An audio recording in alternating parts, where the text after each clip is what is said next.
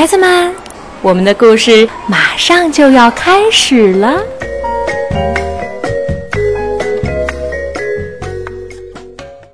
小朋友们好，我是悠悠和样样的妈妈玛丽阿姨。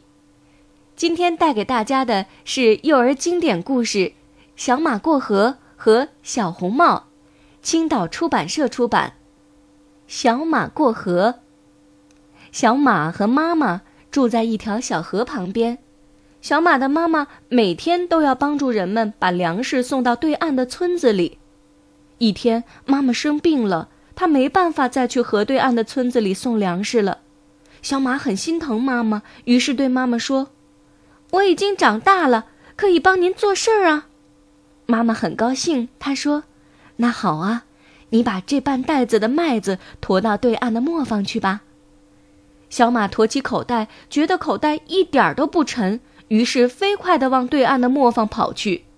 不一会儿，小马就来到小河边，他左看看，右看看，可是没有找到桥。小马看着哗哗流淌的河水，心想：糟糕，忘记问妈妈河水有多深了。小马正犹豫要不要回家问妈妈的时候，一头老黄牛朝河边走过来，小马。哒哒哒哒的跑过去问道：“牛伯伯，请您告诉我，这条河我能过去吗？”老黄牛说：“没关系，这里的水很浅，刚没过小腿，你肯定能过去。”说着就趟了过去。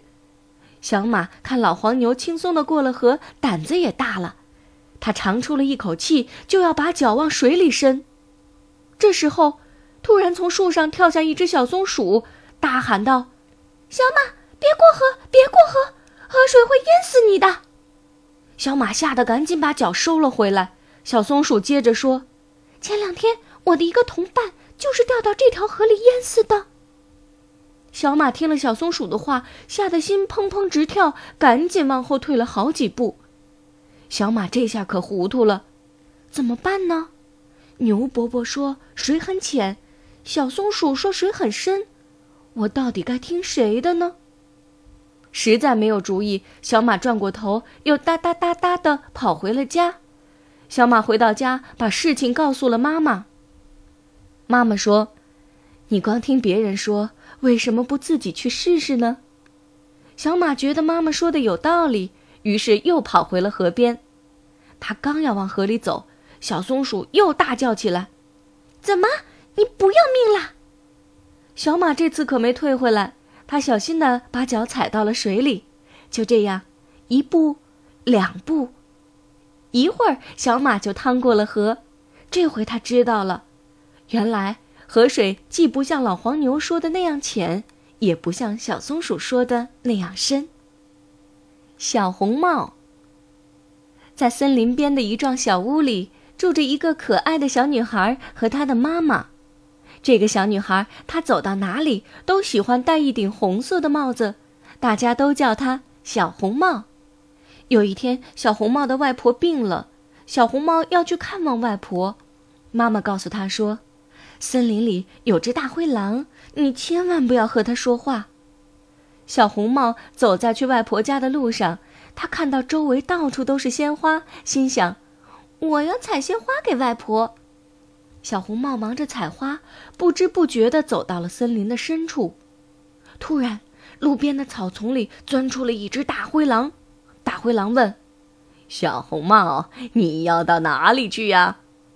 小红帽早忘记了妈妈的话，他说：“外婆病了，我去看她。”大灰狼又问：“外婆住哪里呀？”她住在森林那头的大树下。小红帽一边说，一边指了指外婆家的方向。趁小红帽采花的时候，大灰狼飞快地跑到了外婆家。他敲了敲门，学着小红帽的声音说：“外婆，我来看您了，快开门呐！”门没有锁，你自己进来吧。”外婆说。大灰狼猛地推开门，冲到床前，一口把外婆吞到了肚子里。然后，大灰狼穿上外婆的衣服，假扮成外婆的样子躺在床上。